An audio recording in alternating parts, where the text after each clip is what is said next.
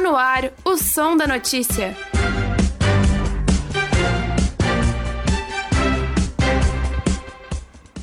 Volta às aulas presenciais na Universidade Federal de Santa Catarina deixa alunos ansiosos. O retorno está previsto para abril. UFSC sofre redução orçamentária. Universidade vai enfrentar dificuldades no funcionamento. Participe da campanha de visibilidade trans em realização na Universidade Federal de Santa Catarina. Calouros e calouras 2022 da UFSC ingressam pelo vestibular ou pelo SISU.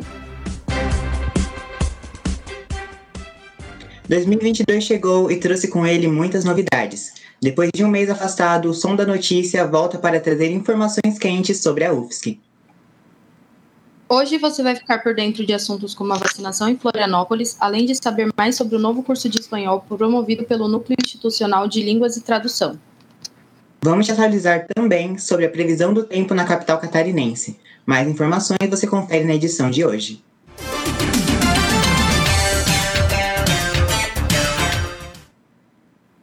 Conforme os meses vão passando e abril se aproxima, a vontade de acelerar o tempo e pular diretamente para o retorno das aulas presenciais cresce mais e mais, né?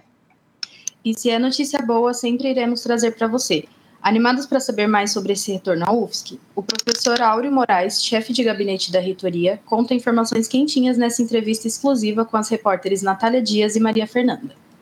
Conforme os meses vão passando e abril se aproxima, a vontade de acelerar o tempo e pular diretamente para o retorno das aulas presenciais cresce mais e mais, né? E se a notícia é boa, sempre iremos trazer para você. Animados para saber mais sobre esse retorno à UFSC, o professor Áureo Moraes, chefe de gabinete da reitoria, conta informações quentinhas nessa entrevista exclusiva. Expectativa para o retorno das atividades na fase 2, a partir de 14 de fevereiro, é, elas são as expectativas de que nós não negligenciamos nenhum da, nenhuma das demandas em torno dessa possibilidade. É, a universidade tem a administração da universidade, os centros, as pró-reitorias, enfim. Temos observado sempre as recomendações da ciência no sentido de ver os indicadores da pandemia associado à nossa capacidade de imunização das pessoas, né? Então já houve muitos avanços, a universidade conseguiu estabelecer várias ações né, de forma que a pessoa apresente seu comprovante de vacinação, que se ela estiver sintomática, ela poderá fazer testes aqui para verificar, e aí tem protocolos para tratamento, afastamento. As pessoas receberam máscaras, né, técnicos e docentes, máscaras do tipo PFF2, que são reutilizáveis para poderem permanecer no ambiente com a máscara. Além disso, os espaços também deverão ser ocupados a partir da sua capacidade de renovação do ar, com janelas abertas, portas abertas, enfim, é, mantendo todos os protocolos que já são conhecidos.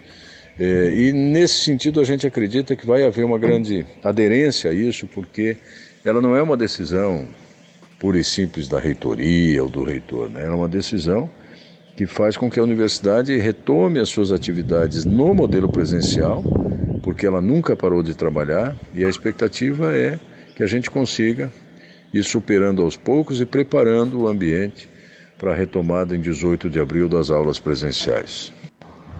E, de uma forma sintética, as medidas que foram adotadas para a retomada, para a mudança de fase, são as camadas de proteção que a nossa comissão de monitoramento epidemiológico tem sempre reforçado como essenciais. Então, a imunização das pessoas, uma delas, o uso constante de máscaras de proteção facial do tipo PFF2, a não aglomeração de pessoas, a frequência a ambientes com ampla ventilação, com janelas abertas, com portas abertas, o monitoramento da renovação do ar também, de modo a estabelecer parâmetros de ocupação, além de uma política de testagem que alcança nesse momento os sintomáticos. A principal variável, quando se planeja com esse grau de incerteza que a pandemia traz, é a variável, claro, do ambiente da pandemia de um modo geral. Né? Nós temos observado que há variantes que surgem, né? como é o caso da Omicron, que justificou uma suspensão temporária do início da fase 2, que estava prevista para 10 de janeiro, nós passamos para 14 de fevereiro.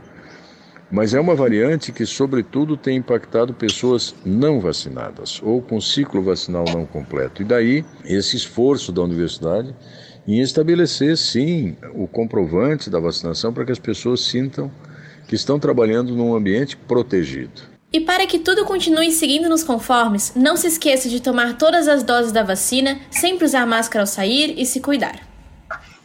Natália Dias e Maria Fernanda para o Som da Notícia.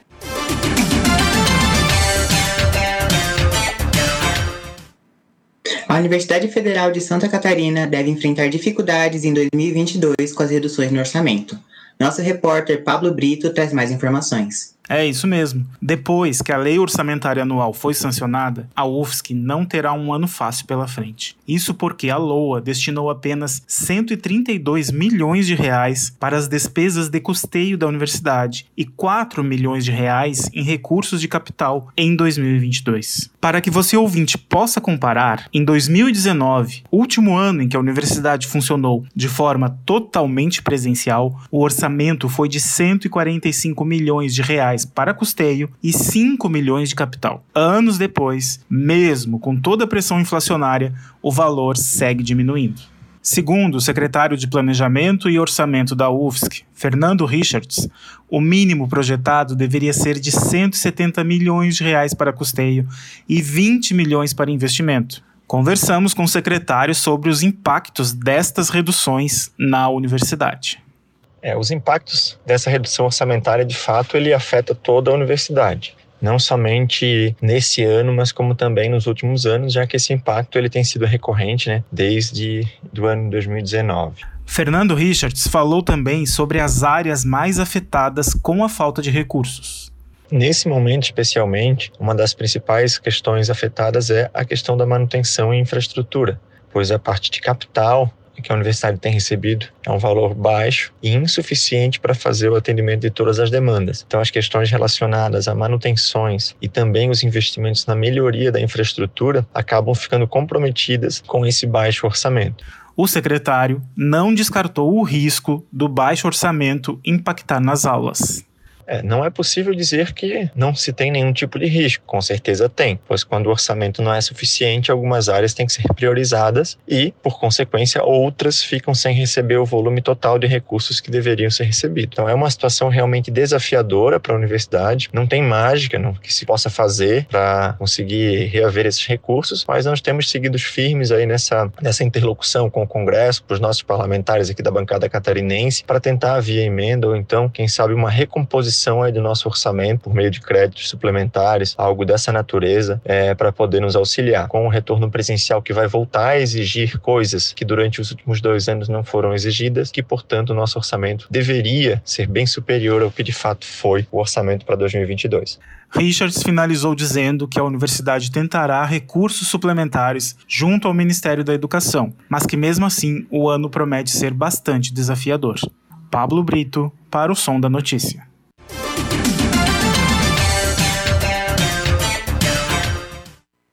A UFSC está promovendo um curso de espanhol voltado para a elaboração de carta de motivação de intercâmbio. O repórter Robson Ribeiro tem mais informações. O curso está sendo ofertado pelo Núcleo Institucional de Línguas e Tradução da UFSC, o NILT. A coordenadora do programa, professora Carolina Parrini, conta que a ideia é que durante as aulas os estudantes possam compreender a maneira de redigir uma carta de mobilidade acadêmica. A questão principal é orientar as pessoas, dar algum tipo né, de orientação para que as pessoas saibam minimamente como elaborar esse documento é, para que né, a sua, sua investida lá nesse, nessa oportunidade seja bem recebida. Carolina também ressalta que a principal dificuldade dos candidatos é selecionar conteúdos relevantes para a candidatura, principalmente quando o edital não prevê essa informação. Alguns editais prevêem o que, que tem que ter na carta, outros não. Simplesmente dizem que você tem que enviar uma carta de motivação. Cada é, candidato talvez tenha um tipo de dificuldade, mas em geral o que a gente identifica é mesmo a seleção de conteúdos, o que colocar na carta. O curso é dividido em quatro módulos e tem carga horária de 16 horas. O requisito mínimo é que o aluno seja proficiente na língua hispânica, já que os materiais didáticos estarão em espanhol. O curso não é para ensinar língua espanhola, é para é, é tratar da carta, dos conteúdos da carta, e dentro desses conteúdos, né, tanto em termos de informação como em termos da escrita, né, do, do, da redação da carta, a gente vai tratar de alguns aspectos gramaticais ali, sem aprofundar muita coisa. Os interessados devem enviar uma mensagem com o nome completo, CPF e vínculo institucional para o e-mail espanhol.newt.gmail.com. As inscrições já estão abertas e vão até o dia 8 de março. Robson Ribeiro para a Rádio.UFSC. O som da notícia volta já.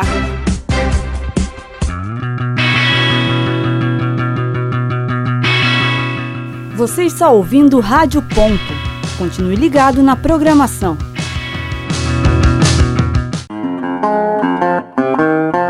Continue ligado na programação da Rádio Ponto. Um dois um dois Rádio Ponto UFSC. É rádio e ponto. Estamos de volta com o som da notícia. Moradores de Florianópolis com vacina em atraso poderão perder prioridade na vacinação contra o Covid-19. E UFSC anuncia que passará a exigir comprovante de vacinação para a matrícula nos cursos de graduação em 2022.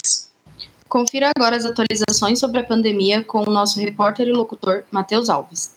Moradores de Florianópolis com vacina em atraso poderão perder a prioridade em postos de vacinação. Florianópolis tem 130 mil pessoas com a vacinação contra a Covid-19 em atraso e que podem perder a prioridade a partir dessa última sexta-feira, dia 18. De acordo com a Secretaria de Saúde de Florianópolis, o prazo máximo para que as pessoas com doses em atraso há mais de dois meses continuem com prioridade é até sexta-feira. Caso o cenário não mude, os indivíduos com aplicação em atraso perderão a prioridade na aplicação, ou seja, dependerá da disponibilidade do estoque diário. Florianópolis terá, a partir dessa segunda-feira, dia 21 de fevereiro, um ponto de vacinação infantil até às 21 horas. A ação de ampliação de horário tem o objetivo de facilitar a vida de pais e responsáveis que não conseguem levar as crianças para vacinar em horário comercial e, desta forma, facilitar o acesso a mais crianças que precisam ser vacinadas. Os horários e postos de vacinação exclusivos para crianças serão das 9 às 21 horas no CEAD Centro, das 9 às 19 horas no ponto fixo na Secretaria do Continente A UFSC também veio a divulgar no dia 10 de fevereiro, quinta-feira, que vai passar a exigir o comprovante de vacinação contra a Covid-19 para os candidatos aprovados nos cursos de graduação em 2022. Sem apresentar o comprovante, os alunos não vão conseguir fazer a matrícula inicial na universidade. Vale ressaltar que a vacinação é segura, eficaz e imprescindível no combate à nova onda de Covid-19. Elimina ou reduz drasticamente o risco de adoecimento ou de manifestações graves que podem levar à internação e até mesmo ao óbito. A imunização de jovens, adultos, idosos e crianças crianças é e continuará sendo um compromisso de saúde coletiva. De acordo com o Covidômetro, plataforma de controle da Prefeitura de Florianópolis, a capital já registrou 147.318 casos confirmados e 1.179 mortes em decorrência da Covid-19 até a última quarta-feira, 16 de fevereiro. Atualmente, o município conta com 4.775 casos ativos, ou seja, que ainda não se recuperaram e podem transmitir o vírus. Matheus Alves para o Som da Notícia notícia.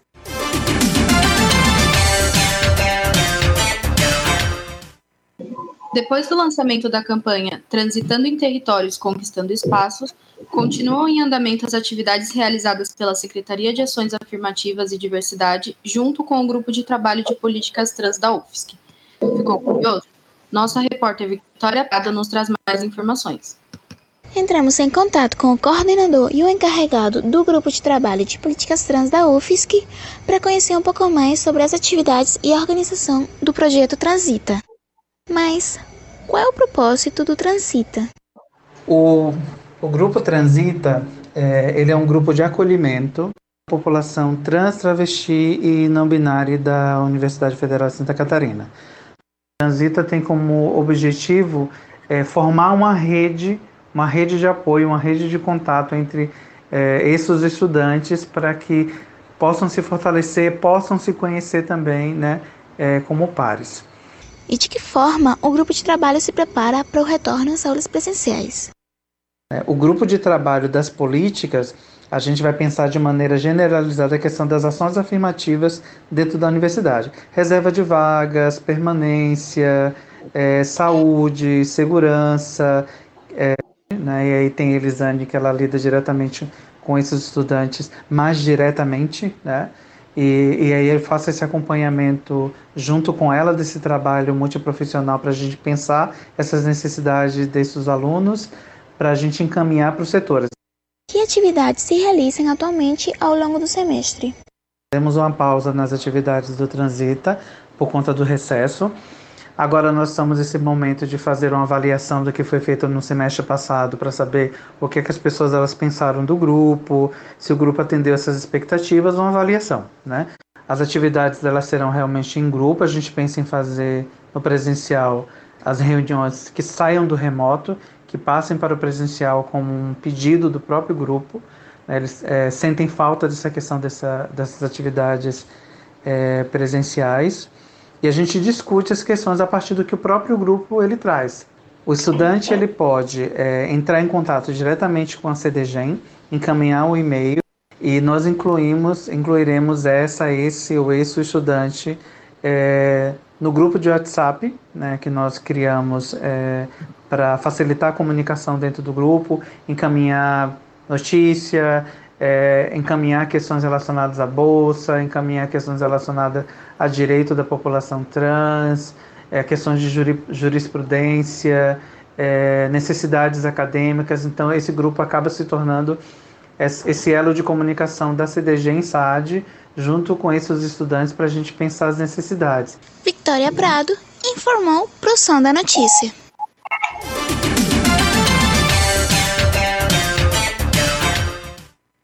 A UFSC voltou com vestibular presencial no mês passado. O que os candidatos acharam sobre a prova e a sua modalidade? Para quem fez o Enem, como é o ingresso para a UFSC pelo SISU? Solucionando as questões e trazendo mais informações, nossos repórteres Maria Magna Bosco e Vitor Lebabenchon. A Universidade Federal de Santa Catarina recebeu nos dias 29 e 30 de janeiro os candidatos ao vestibular para o ingresso nos cursos de graduação. Após dois anos com o processo seletivo sendo realizado de forma online, a universidade conseguiu aplicar as provas de maneira presencial. Conversamos com Carlos Eduardo Ribeiro, candidato do vestibular para o curso de medicina. Ele nos traz mais informações sobre as provas. Como foi para você realizar a prova? As questões estavam dentro do esperado?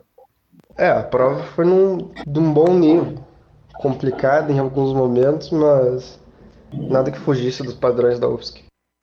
Qual a sua opinião sobre a UFSC decidir retomar as provas de forma presencial? O que você achou da organização da universidade no dia das provas? É, eu acho que era uma tendência que isso acontecesse, né? Porque agora a gente está com mais ou menos 70% da população vacinada, uma estabilização nos casos. Então, eu acho que era o curso natural das coisas. E quanto à organização da universidade, me agradou bastante. Seguiram todos os protocolos, cobraram certificado de vacinação e para quem não tivesse as duas doses, é, que apresentasse o exame negativado. Então, pelo menos no meu local de prova, eles não pecaram com nada disso. Acho que fizeram um bom trabalho. Em algum momento você se sentiu inseguro com relação às realizações das provas em um contexto de pandemia? Sinceramente, não. Eu estou diariamente dentro de sala de aula, já fiz outras provas durante a pandemia. É só aquela cautela de sempre. Mas aí são os cuidados que a gente sabe que tem que ter e confiar nas orientações, né? Então, com relação a isso, foi até bem tranquilo para a prova. Além do vestibular, a UFSC também receberá os novos estudantes através do SISU, ou Sistema de Seleção Unificada. No dia 27 de janeiro, a Universidade Federal de Santa Catarina divulgou o edital referente à ocupação de 1.930 vagas disponíveis para esse processo seletivo. O estudante Vinícius da Rocha Andrade, candidato ao curso de Direito pelo vestibular da UFSC, comenta sobre suas expectativas com relação ao SISU. Eu pretendo aplicar também a minha nota do Enem pelo SISU para ver se eu consigo passar em Direito na UFSC, que o meu foco é o Direito. É o que eu quero fazer. Minha, minha primeira, segunda e terceira opção é Direito. E vou aplicar também, embora eu acho que eu tenho mais chance pelo vestibular da UFSC que pela minha nota do Enem.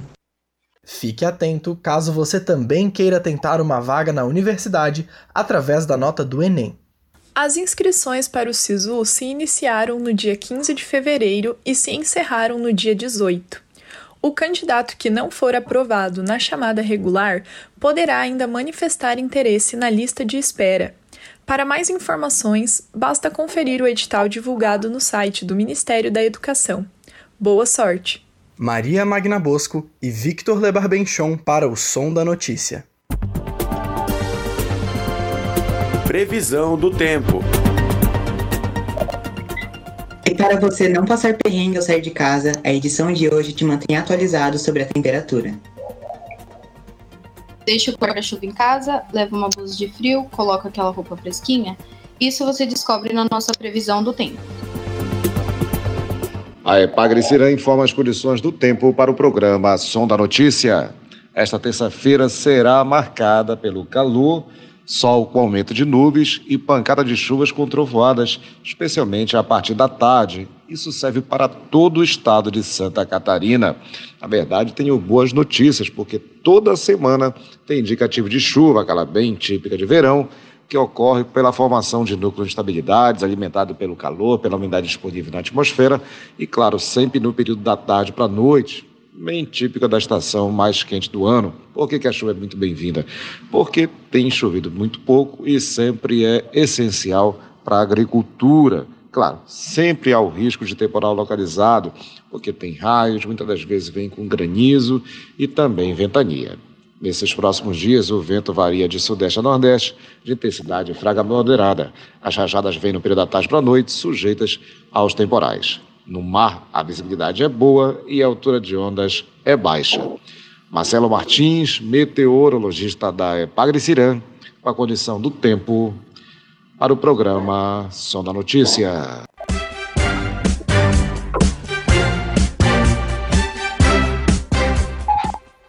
A primeira edição de O Som da Notícia deste ano termina aqui. A edição de hoje foi produzida pela turma B da disciplina de Áudio e Rádio Jornalismo em 22 de fevereiro de 2021. Reportagem e redação de notícias por Maria Carvalho, Maria Magna Bosco, Marina dos Santos, Matheus Alves. Natália Dias, Pablo Brito, Victor Lebavenchon, Robson Ribeiro e Victoria Prado. Edição de Vanessa Lupe e Mariana. Locução de Matheus Silva e Késia Benevente. Na coordenação técnica, Roque Bezerra. Monitora da disciplina, Natália Mello. Orientação da professora Valciso Culoto. O Som da Notícia volta dia 8 de março, às 10h30 da manhã. Até a próxima. Rádio.UFSC é rádio, é jornalismo e ponto.